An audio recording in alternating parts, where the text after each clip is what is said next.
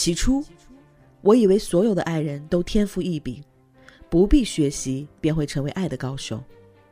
在经历了一些人、一些事之后，才终于明白，在岁月的练习簿上，纵使每页都绘着心心相印的底纹，我们仍需要千百遍练习，才能瞥见爱的真相。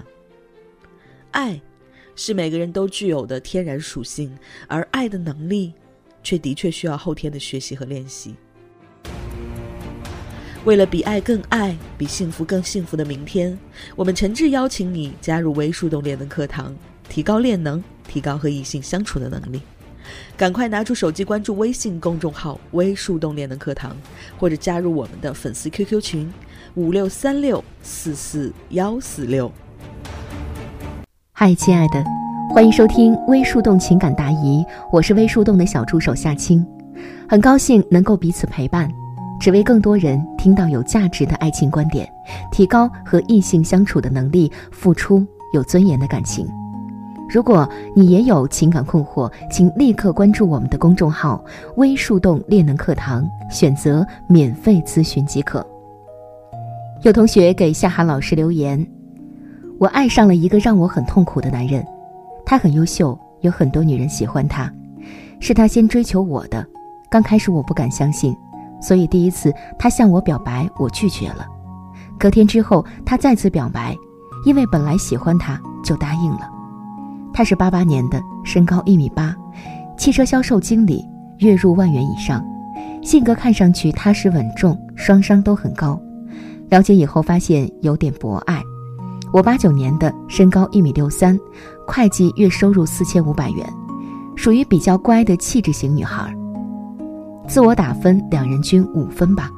从表白到现在，好了不到两个月，已经发生过亲密关系。我的苦恼是，感情中我总是小心翼翼，害怕自己做的不够好。除过刚在一起那几天，他对我特别好，之后我就感觉不到他对我的爱了，是因为我没有让他用心追求过吗？我应该怎么办？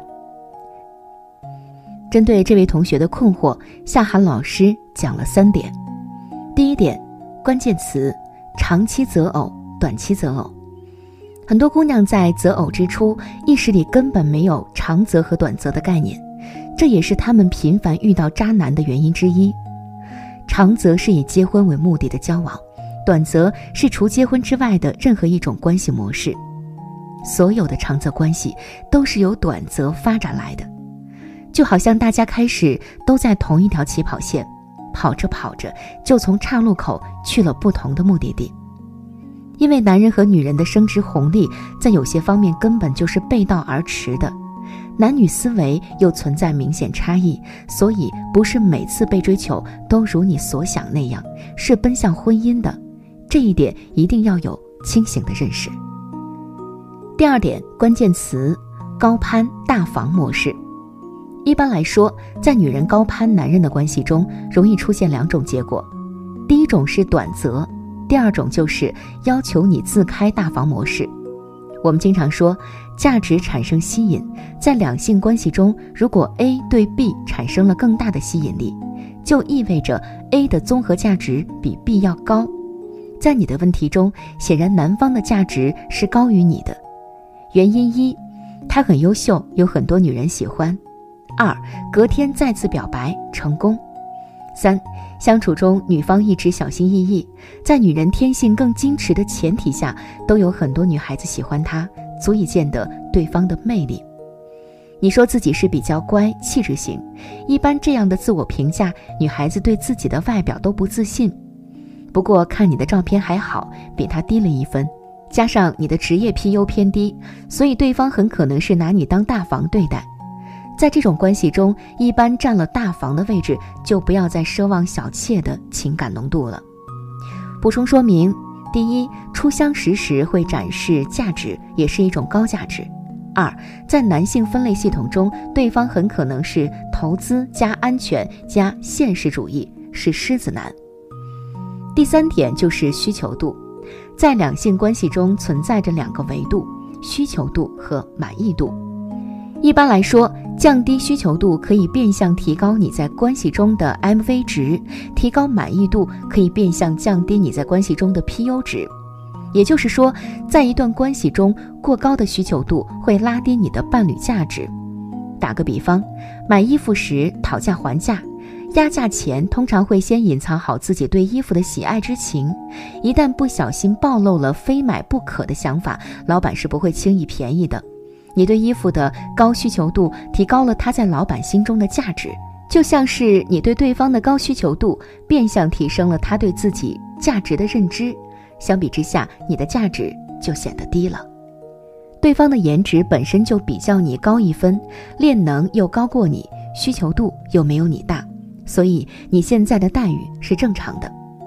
给你几点建议：一、观赏价值还有很大的提升空间，尤其是你的审美需要更丰富一些，不要总是一成不变的样子。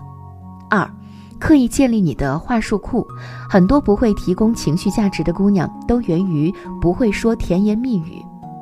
三、降低需求度，你要明白，无论是谁都不过是你的爱情的载体，没有非谁不可的。这样想的时候，得失心就没有那么重了。尽最大努力做最坏打算，要爱得更智慧，而不是爱得更用力。祝好。好了，今天的内容就是这样。更多技术干货，关注微信公众号“微树洞练能课堂”。如果你也有情感困惑、爱情难题，欢迎添加助手微信，节目详情里都可以找到哦。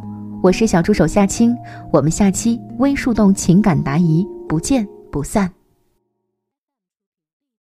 想要收听完整版的课程，关注微信公众号“微树洞练的课堂”，或者加入 QQ 群五六三六四四幺四六。五六三六四四幺四六，获取和情感教练一对一的咨询机会。我是夏涵，我们下期不见不散。